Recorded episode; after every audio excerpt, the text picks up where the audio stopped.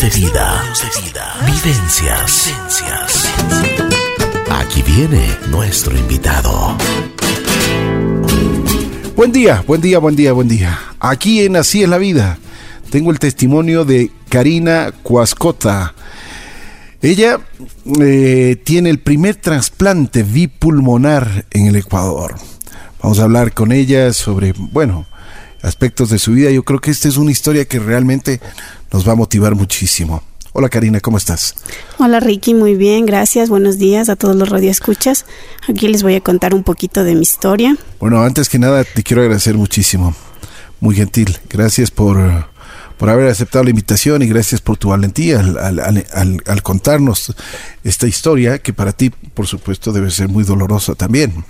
Exacto, sí, pero acá lo importante es el tema positivo y saber que sí se puede después de, una gran lucha, después de, esperar tanto en Dios, que es el único que nos puede salvar, que sí hay esperanza. Dime una cosa, ¿dónde naces? Eh, bueno, yo soy quiteña, mi madre es de Tabacundo, tengo 31 años. ¿Cuándo empezaron los problemas de, de tu salud? Eh, bueno, tuve una niñez realmente sin ningún problema de salud. A los 17 años, casi a los 18 años, fui detectada de artritis reumatoidea juvenil, que es mi enfermedad de base. Explícanos un poquito sobre qué es. Ya, eh, la artritis reumatoidea es una enfermedad autoinmune, que quiere decir que tu propio sistema inmunológico va atacando a tus articulaciones, la cual te produce daños especialmente en manos y pies. Eh, son las partes más afectadas. Entonces, a esa edad, imagínate lo que es para una persona enterarse de que tiene esta enfermedad. Uno busca en el médico que le diga, bueno, tienes esta enfermedad, pero también hay esta solución. Y en el caso de la artritis no hay solución, porque no se sabe cuál es el gen afectado o qué es lo que provoca esta enfermedad. ¿Qué sentías tú? Impotencia, impotencia de saber que, que no hay una cura. Ya, pero aparte de impotencia, ¿pero qué sentías en tu cuerpo, en tu, o sea, ¿qué, qué tipo ah, de eh, tenías? ¿Qué, ¿Qué es lo que sentías? Exacto, es como un dolor de cuando tienes un hinchazón, cuando se te hincha alguna parte de tu cuerpo y te arde, ¿cierto? Entonces ese dolor sentía yo en las articulaciones, empezó en mi hombro derecho. ¿Y qué sentías? O sea, ¿qué, Sentía ardor, no podía mover, no, podía mover el brazo, no, tenía como el hombro caído, me dificultaba demasiado mover el hombro. Entonces... Eh, ¿Tú estabas consciente de tu enfermedad? Ahí no, ahí fue, fue el primer síntoma que tuve y por eso acudí al médico. Entonces, coincidencialmente sucedió luego de un partido que yo tuve en la universidad. Entonces, creí que, hice un mal movimiento, exacto, algo algo provocado por el deporte pero no fue así. O sea, el pasar de los días me hicieron ya una radiografía, la radiografía no mostraba ningún daño en, en huesos, en nada. O sea, y ahí empezaron los exámenes, donde eh, me hicieron las pruebas de, de la artritis y empezaron a salir unos niveles un poco fuera de lo normal. Tampoco era algo tan llamativo, pero ya daba para pensar en una enfermedad autoinmune. Mm. Luego de un tiempo me volvieron a hacer los exámenes, entonces ahí sí ya salió un valor que daba para artritis reumatoidea juvenil. Allí empecé ya mi tratamiento. ¿Tus padres qué sentían? ¿Cuál era la preocupación mayor que tenían ellos? Bueno, en realidad al principio yo no les dije nada. Ah, no, o sea, yo sí, era solo con mi esposo y yo y mi hijo que era pequeño en esa en ese entonces. Mm. Entonces, mi familia prácticamente no sabía nada de esto. Después de unos dos o tres, no, porque era algo como que recién estaba empezando y no es muy notorio. Entonces, después de unos dos o tres años yo les comenté que, que ya tenía este problema. ¿Y qué dijeron? Ajá. Tengo una hermana que es enfermera, entonces a ella le comenté. Entonces ella sabía que no había cura. Y luego se fueron enterando mis demás familiares. Pero o sea, con el tratamiento eh, estaba yo... El doctor te dijo... Todo mejorado. Eh, o sea, te dijo que no tenías cura. Exacto. Para la artritis reumatoidea no existe cura. No, solamente existe el tratamiento que retarda eh, el, el, daño en tus articulaciones. Eso, eso y para el dolor. llega un momento que no te puedes mover. En algún momento me dijeron que sí, pero todo depende de cómo uno tome la enfermedad, porque si tú te dedicas a, decir, no, estoy enferma, tengo artritis, no puedo hacer ejercicio, no puedo moverme, no puedo hacer esto, entonces obviamente vas a hacer que tu cuerpo siga decayendo pero si tú tomas otra actitud que es la de hacer deporte lo poco que puedas, movilizarte, eh, alimentarte bien, entonces tú ayudas a tu cuerpo y a que la enfermedad no avance, aparte de tomar el tratamiento como es, como ellos te dicen al pie de la letra. ¿Qué, qué tenías que hacer? Yo tenía que tomar primero el tratamiento al pie de la letra y segundo, vencer la enfermedad. El tratamiento, eh, me enviaban metotrexate en esa época, me enviaban para el dolor analgán o paracetamol que ese es el tratamiento. Eh, dando gracias a Dios, no nunca se me desató la enfermedad de una manera muy fuerte, digámoslo así. Siempre estuvo como controlado. ¿Tu esposo que te decía, te apoyó siempre? Sí, siempre estuvo conmigo. Siempre, siempre estuvo conmigo apoyándome, acompañándome al médico cuando él podía. Qué duro, ¿no? Qué duro. En apenas una corta edad ya tenías este problema. ¿Qué pensaste tú? ¿Dijiste por qué yo? Eh, como siempre, yo creo que es lo primero que se nos viene a todos a la mente, porque a mí que hice mal, ¿por qué me castigas Dios? Pero tenemos que entender que no es un castigo, sino que siempre detrás de todo lo que nos sucede hay un porqué. ¿Y para qué en todo caso? ¿Y qué pensaste?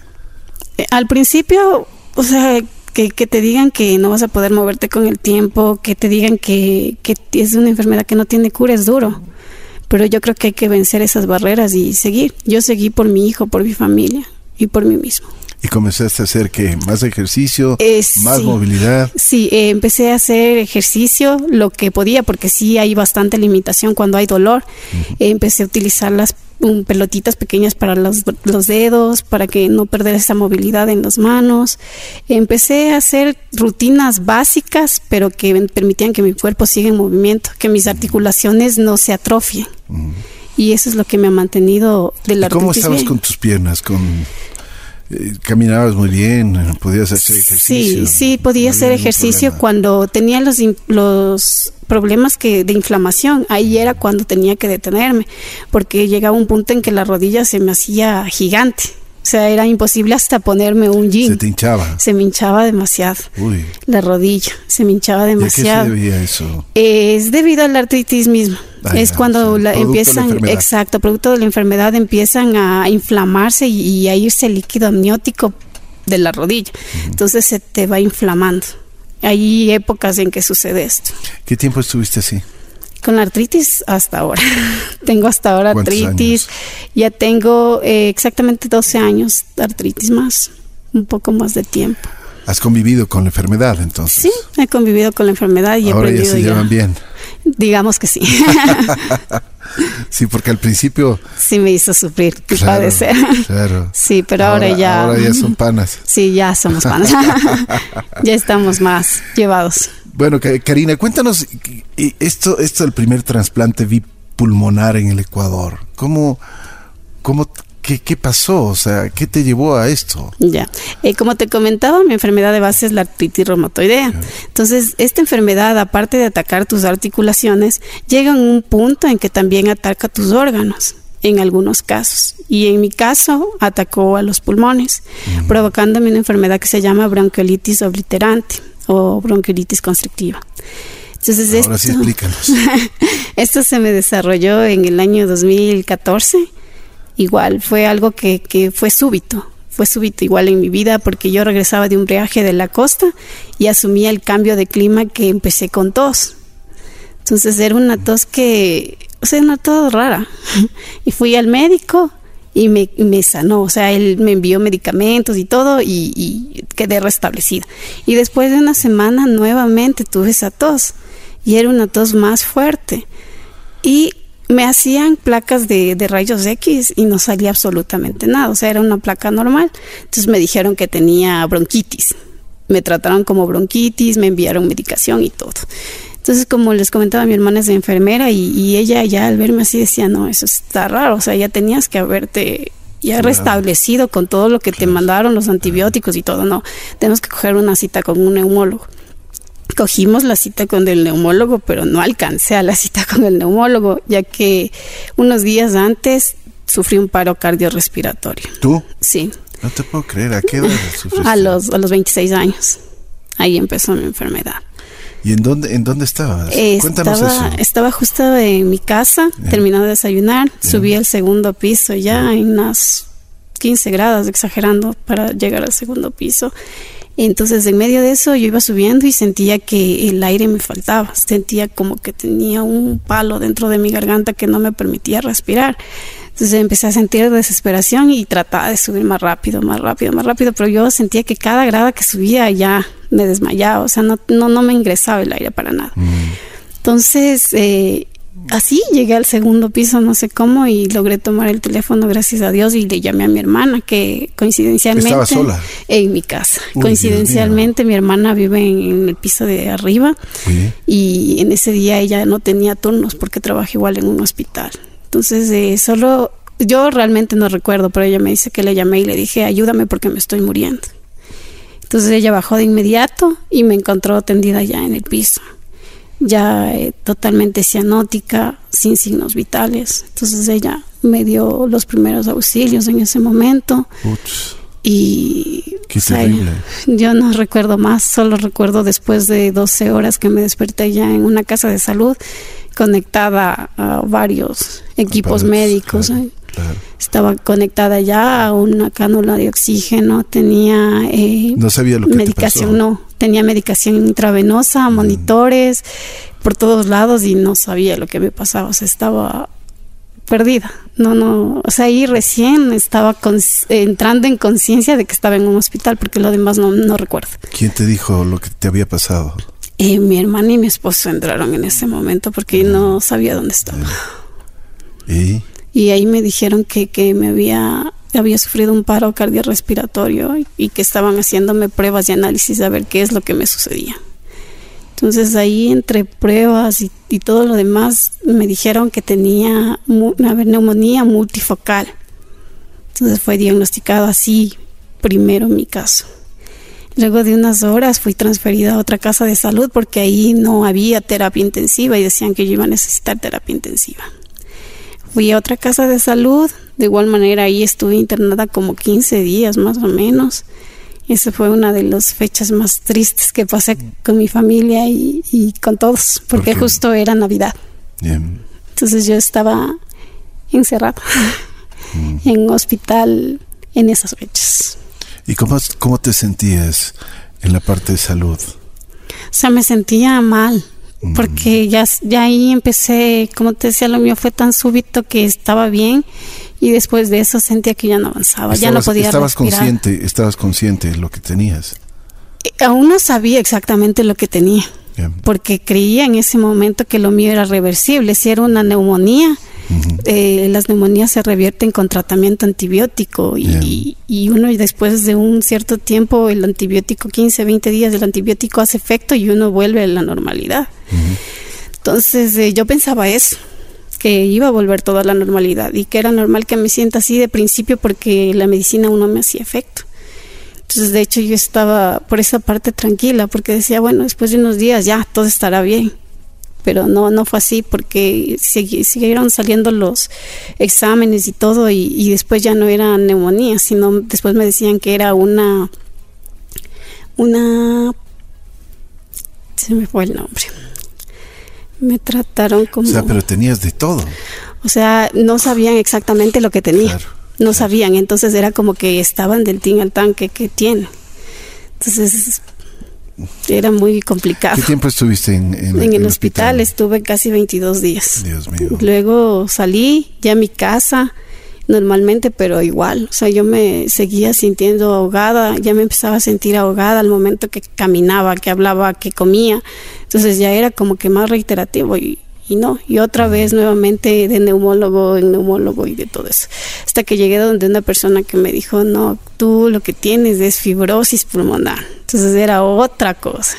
Entonces, ¿y cómo se cura eso? ¿Qué, qué es eso? Entonces, la fibrosis pulmonar es donde tus pulmones están haciendo cavernas duras y se están endureciendo y no te va a permitir respirar y para esto no hay cura. Entonces era como que, ¿y ahora qué hacemos? La tercera vez que te dicen que no hay cura. Exacto, era la tercera ocasión que me decían que no hay cura. Entonces ya era como que, ¿y ahora? ¿Qué, qué, qué, qué? Era nuevamente volverse a enfrentar en el que no hay nada más que hacer. Por supuesto.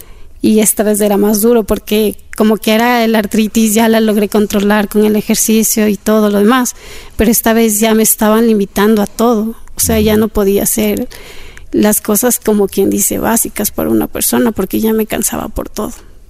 Entonces, luego de esto que me, que me dijeron eso, eh, o sea, ya empecé a usar oxígeno, ya me enviaron a usar oxígeno también, ya me dijeron que mis pulmones tenían un daño bastante grave. El pulmón derecho tenía un daño del 49% y el izquierdo tenía un daño del 60%. Entonces era como que vivía con menos de un pulmón. Razón no podías respirar, no podías, o sea, tenías tantos problemas. Exacto, no, no podía hacer básicamente ya. Claro. Movilizarme era casi imposible para mí. ¿Qué dijiste? Seguimos en la lucha. Sí, dije no, no me puedo dar por vencida. Seguí buscando más opciones, más opciones, aunque todos me decían lo mismo. Todos Oye, me pero decían todo, lo este, mismo. todo este tipo de cosas que me estás contando, todo eso cuesta plata. 22 días en el hospital, todos los médicos que visitas, o sea, porque nadie te va a decir, oye, qué linda cara que tienes. Todo es gratis. Exacto. Eso, ¿Y los eso- recursos de dónde sacaban? En esa época, bueno, yo aún continuaba laborando, pero como tú mismo lo dices, o sea, ya mi enfermedad ya era, Por supuesto, pues, imagínate. tiene un costo económico altísimo porque visitar un neumólogo, otro ¿Tenía neumólogo, seguro? sí, tenía seguro ya, pero igual, o sea, como te digo, yo no buscaba solo una opción, buscábamos varias opciones.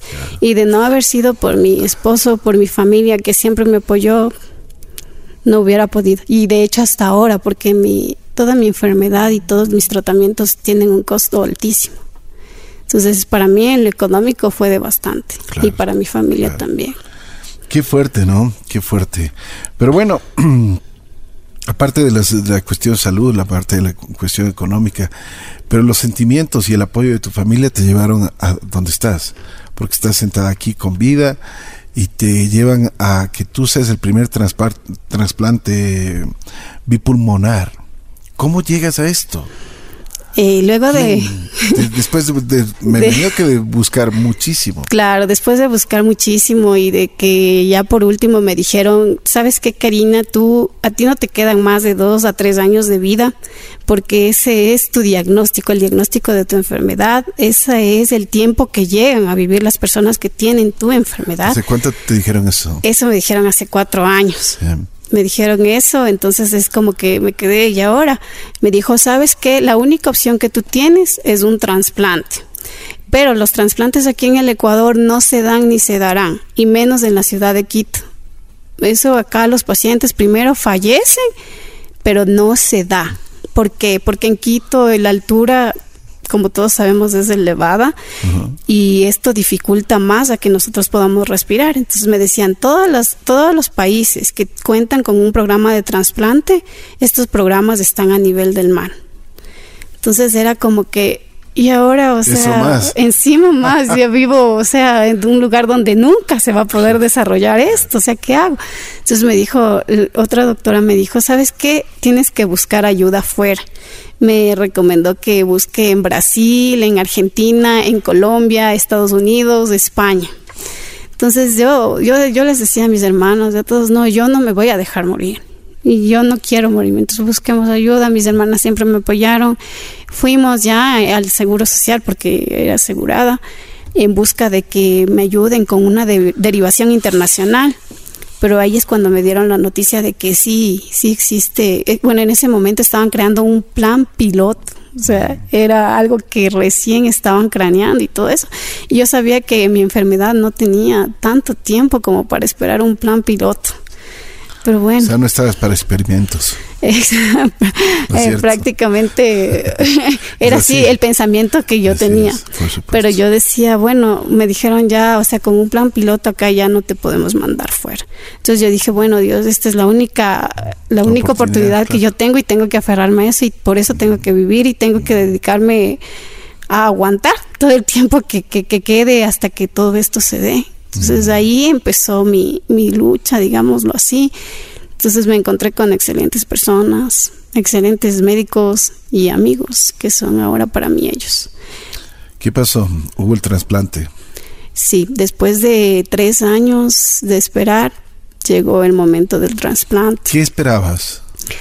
Esperaba primero que, que nos dé acá el INDOT la autorización al hospital porque es un proceso bastante largo, a los médicos, que, que lleguen todos los insumos porque es una cirugía sumamente larga y demanda de bastantes insumos y de personal. Entonces todo eso tenía que estar preparado porque no podía existir ni un solo error. Mm. Entonces estaba esperando todo eso. Antes de que me realicen el trasplante en julio, yo tuve tres llamados a trasplante. El primero fue en marzo, que no se pudo dar, y la segunda ocasión fue en la misma semana de mi trasplante, el 9 de julio.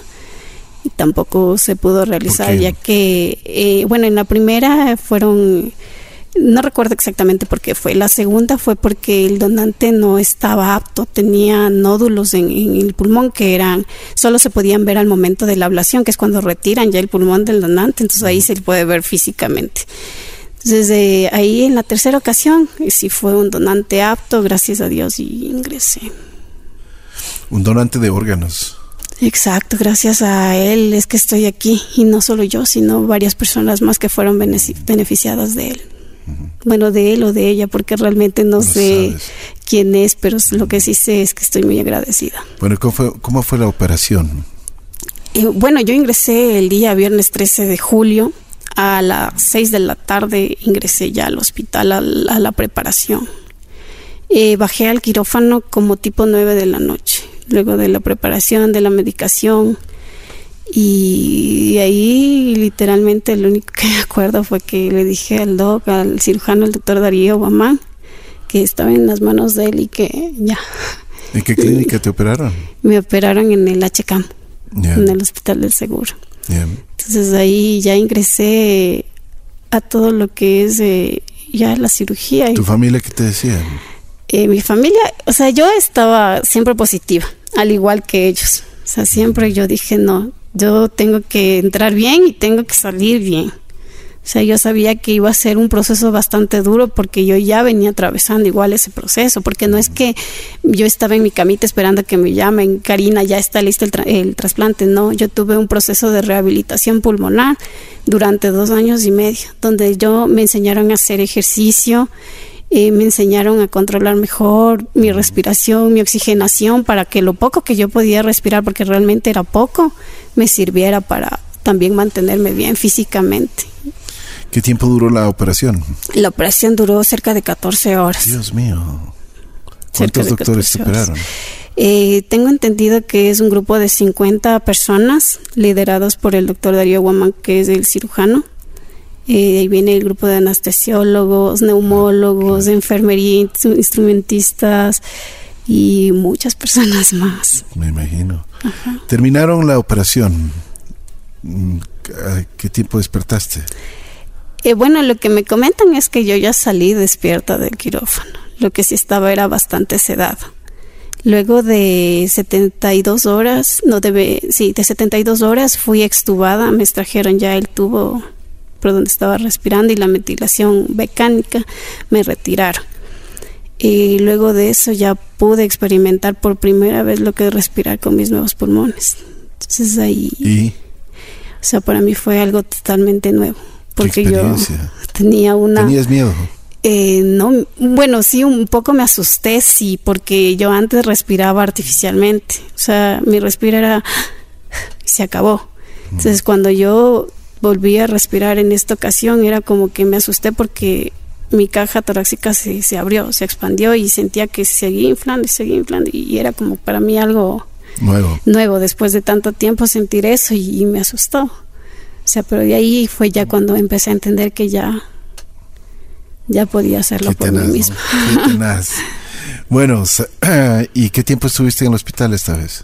En el hospital estuve siete días en la UCI en terapia intensiva hasta que estuvieran seguros de que ya estaba súper bien, que ya podía respirar por mí misma. Y luego salí ya al, área de hospitalización. En total estuve 22 días en el hospital. Menos tiempo de lo esperado, porque se espera mínimo para una persona trasplantada bipulmonar en cualquier lugar que se quede un mes y medio en el hospital. Y hay casos de personas que han quedado hasta nueve meses. Hmm. Entonces, eh, mi caso, gracias a Dios, fue extraordinario en todo sentido. Mi evolución fue y es hasta ahora súper buena, no he tenido ningún tipo de complicación. ¿Hace cuánto te hicieron esto? Hace cuatro meses. Bien. Hace cuatro meses y como ¿Cómo tú te ves, sientes? Bien, ahora ya puedo hacer mis actividades, estoy volviendo a hacer mis actividades normales, ya desenvolviéndome prácticamente por mí misma. Eh, ya puedo hacer varias de las cosas que no, no podía hacer, como por ejemplo ejer- ejercitarme normalmente sin cansarme, poder comer sin cansarme, hablar fluido, porque ya ni eso casi No podía, ¿no? Puedo también acompañar a mi hijo, subir gradas, bajar gradas, subir cuestas, caminar tramos largos, porque eso para mí era bastante dificultoso antes. Incluso en superficies planas ya me cansaba. ¿Qué efectos ha tenido la operación después de esta, después de la que se realizó? ¿Qué efectos tú has sentido? Porque tú dices que sí, lo puedes hacer, pero ¿qué efectos secundarios te han dado? Eh, bueno, la medicación, como toda medicación, hasta que se adapte el cuerpo, yo tuve al principio problemas eh, estomacales, eh, tuve también un poco de alopecia, Perdón, ¿qué es alopecia? la caída del cabello. Tuve caída del cabello también. Eh, también tuve una anemia farmacológica, que quiere decir que es una anemia provocada por los mismos medicamentos, que es algo esperable en una persona igual que, que está trasplantada. Pero todo eso ha sido, se ha ido superando, o sea, se ha ido corrigiendo a medida que ha ido avanzando el tiempo, hasta que el día de hoy ya no tengo nada, no tengo dolor, no tengo anemia, ya no tengo alopecia, todo eso he ido superándolo poco. ¿Qué es lo más fuerte que te ha tocado vivir en este transcurso de esta, de esta operación, de esta recuperación que tú tienes? Lo más fuerte, el dolor, porque es algo que tú no tienes idea. Sí, muy fuerte. Es, es un dolor terrible, a pesar de que uno está Después la medicado, sí, es un dolor muy fuerte, pero es un dolor que a la vez vale la pena, porque como que, bueno, lo que te dolió ayer te va a dar años Es que de imagínate lo que estabilidad. es cambiarte completamente el pulmón, o sea, no es que te cambiaron una, o sea, cualquier órgano, ¿no? Exacto. Entonces es como que vale la pena. O sea, el dolor es algo que luego vas a recordar como con gracia porque es algo que, que, que realmente vale la pena. Cambiar unos días, tal vez un mes de dolor por, por unos años de, de que vas a estar bien.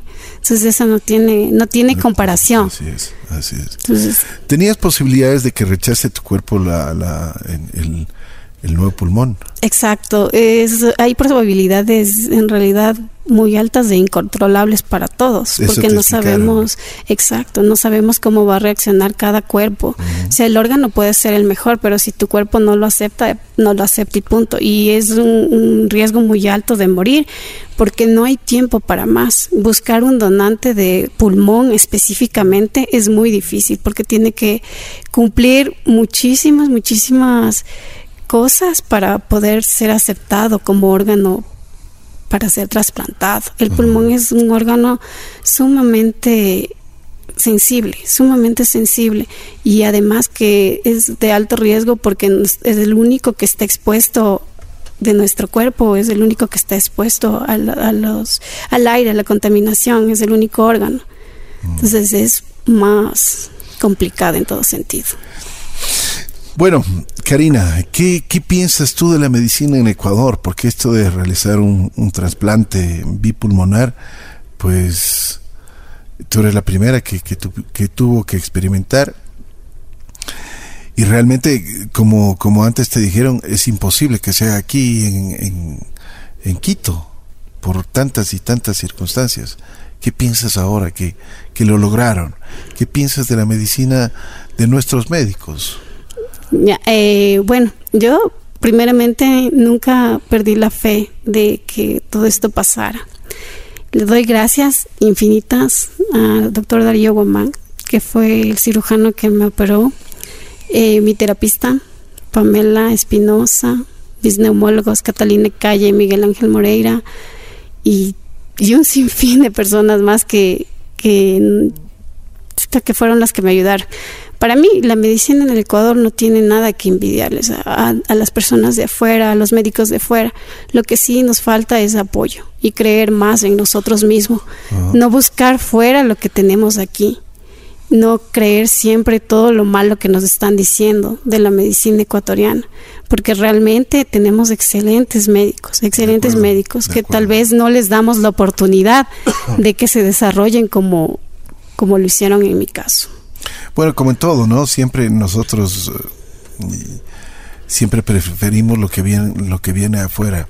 Deberíamos aprovechar a los grandes profesionales y las grandes eh, yo digo, las grandes experiencias que hemos tenido. En tu caso, pues es una experiencia pues eh, que es gratificante porque haberte dado la vida, haberte hecho el primer trasplante bipulmonar en, en Ecuador y especialmente en Quito por la altura, por lo que conlleva eso, pues realmente es un ejemplo. Así que felicitaciones al doctor David Guamán. Darío. Darío Guamán. Oye, yo no sé qué me pasa con los nombres ahora. Pero bueno, felicitaciones, doctor Guamán porque realmente tenemos, le tenemos a Karina con vida y eso es importante. ¿Qué le dijiste a Dios? yo le dije a Dios, Dios en tus manos estoy y, sé que si tú me estás poniendo en este camino es porque voy a salir bien. Mm. Y tenía la fe y le pedí tanto por mi hijo. ¿Y cuando saliste, qué, qué, qué dijiste? ¿Qué te dijo? o sea, simplemente abrí los ojos y dije, gracias Dios, estoy viva. Yo sabía que iba a estar aquí. Mm, qué bueno. Me alegro mucho. Y, tenías una, una cita con nosotros, tenías que venir. Así que no podías quedarte, oye. Sí, tenía que contar mi experiencia de vida para que todos sepan que sí se puede. Que, que, tenemos que, que, confiar en Dios y luego en las personas que nos ponen el camino porque es por algo. Y, y, siempre no solo existe el por qué a mí, sino el para qué. Y en este trayecto he conocido personas tan maravillosas que nunca creí haber conocido. O sea, eh, conocí a personas en la rehabilitación de donde yo hago que me han enseñado muchísimo, que todos son uno más fuerte que el otro, a pesar de sus historias y de las cosas que, que pasan. Y sobre todo dejar un mensaje, no que cuando tú usas un tanque de oxígeno no es que porque fuiste fumador, sino que existen más enfermedades más enfermedades que no son provocadas por uno, sino que, que llegan, que llegan y, te obligan a usar ese tanque de oxígeno y, qué penoso que la sociedad piense y te juzgue de esa manera. Creían que habías fumado. Sí, muchas veces me dijeron que... ¿Por qué ha fumado bonita? Desde qué edad fumó, cuántas cajetillas se fumaba, o sea, cosas así, porque es del desconocimiento que tienen las personas. Por supuesto, por supuesto. Eh, la ignorancia es atrevida. Exacto. muchas veces por, porque ignoramos cosas podemos afirmar o podemos ratificar o podemos rectificar incluso muchas cosas. Pero bueno, así somos los seres humanos. Lo más importante es que tú estás aquí. ¿Cuál es la lección más grande que te ha dado esta vida después de haber sobrevivido tres veces? Porque yo, yo creo que esta vida no, no, no es bonito de que te digan, vas donde el médico y te digan, Oiga, no, este, usted tiene una enfermedad incurable, tiene dos a tres años. La segunda vez te dijeron, esta enfermedad es incurable, no va a tener ni siquiera chance de hacer absolutamente nada. Y la tercera oportunidad, te dijeron, ¿sabe qué? Aquí no hay cómo hacer nada, pero absolutamente nada. Y habrá una posibilidad, una mínima posibilidad, si es que hay un experimento. Y ese experimento salió bien y estás con vida. ¿Cuál fue y cuál ha sido la mayor lección que tú has tenido en el transcurso de estas tres, tres golpes fuertes que te han dado en la vida? Yo creo que la mayor lección ha sido el amor, porque el amor lo, lo, puede todo. El amor te puede ayudar a superar todo. O sea, y si son dos, tres meses que te dicen que vas a vivir, cinco años, diez años, pero es el amor que te den los tuyos y el amor que tú des esa es la base para, para la felicidad. Como yo decía, si tengo que vivir esos tres años, que sean tres años de felicidad, que sean tres años donde todos me recuerden que, que nunca me di por vencida, que nunca dije no, que, que nunca me vieron triste ni derrotada. O sea, dejar eso. Y en sí, la lección mayor para todos creo que es el amor. Y la base fundamental es esa. ¿Cómo es tu vida ahora? mi vida ahora está volviendo, estoy retomando lo que dejé mucho más antes. O sea, estoy retomando el poder salir sola, porque siempre tenía que estar acompañada, el poder eh, muchas veces estar con mi hijo caminando a su ritmo porque yo dejé de hacer todo eso. O sea, cosas que para ustedes les pueden sonar básicas, ahora para mí son maravillosas porque yo las dejé de hacer desde hace cuatro años. Entonces, para mí, el hecho de poder caminar con mi hijo, con mi esposo, con mis hermanos o con quien sea al ritmo de ellos, para mí eso es un milagro. Además de un triunfo. Hace unas semanas atrás tuve la oportunidad de entrevistar a una persona que le asaltaron cuatro veces y desde la primera vez le desprendieron la, retina y, tuvo muchos problemas de, visión, incluso le pusieron en una de estas, eh, en uno de estos asaltos le pusieron un gas tan fuerte que le dejó prácticamente ciego. Al final quedó ciego. Y él le preguntábamos porque él, él hizo Pablo hizo una, hoy es atleta de élite, es triatlón. Tú te preguntarás cómo, cómo un ciego puede ser atleta de élite y haciendo triatlón. Pues bueno, el amor de sus amigos, de sus panas del alma, pues le llevaron a hacer actividades físicas. Hay un amigo que corre con él, cogido de la mano, y corren. Y incluso en la bicicleta tiene una bicicleta para dos personas y me decía lo que tú decías. La sociedad muchas veces nos vacilan, creen que somos pareja, creen que somos gays, pero es parte de. Pero lo que yo me recordaba y me, hiciste acuerdo eh, con lo que tú dices, es que él dice, yo no puedo ver lo que veía antes, pero ahora tengo una mejor visión de la vida y es lo que te pasa a ti también. Exacto, uno aprende cosas que de las cuales, como te decía, son tan básicas para los demás, pero para nosotros es algo, tú ves el mundo de diferente manera, o sea, tú ves el mundo de diferente manera. Para una persona sana, subir 15 grados es nada, es nada, absolutamente nada. Para una persona que lleva un tanque de oxígeno con una enfermedad respiratoria, subir 15 grados es como llegar a la cumbre del Cotopaxi. Totalmente. Es un triunfo cada cosa que tú haces. Entonces, para mí, un día a día es un triunfo. Día a día es una esperanza nueva, es una manera nueva que tengo de ver el mundo, de ayudar en lo que yo pueda, en lo poco que puedo, a las personas que me necesitan. De, o sea, porque ¿quién más que yo que pasó eso para entenderles a ellos? ¿Quién más que yo? Entonces, de he tratado de ver las maneras, estamos tratando de ver una manera de hacer una asociación o una fundación para enfermos respiratorios que aquí en el Ecuador no existe. No hay. No, y nosotros necesitamos apoyo, porque nuestra enfermedad, como te comentaba, es una enfermedad sumamente costosa. Y no es solo la mía, son varias enfermedades. ¿Qué podemos hacer para poner un granito de arena y hacer esto? Y nosotros ahorita estamos buscando la manera ya de, de ver cómo crear una fundación y en cuanto nosotros ya tengamos ya la idea bien formada, nosotros estaremos avisándoles para que nos den una manita con mucho gusto. Karina, nos tienes a la orden en lo que nosotros podamos ayudar con muchísimo, pero con muchísimo gusto. Y ustedes que nos están escuchando también, si es que en algún momento pueden ayudar a Karina a formar esta fundación, pues les agradecería muchísimo. A Karina la pueden encontrar en su en, en, en nuestro Facebook, así es la vida FM, o también, por favor, si es que eres tan amable, nos das tus datos Claro, eh, miren, me pueden encontrar en Facebook como Nenita Cata. Eh, de igual manera, eh, mi número telefónico es el 09-825-33010. Si hay alguna institución. ¿Lo repites, por favor? Claro, 09 825-33010. Si hay alguna institución que nos quiera ayudar, eh, nosotros necesitamos suplementos alimenticios.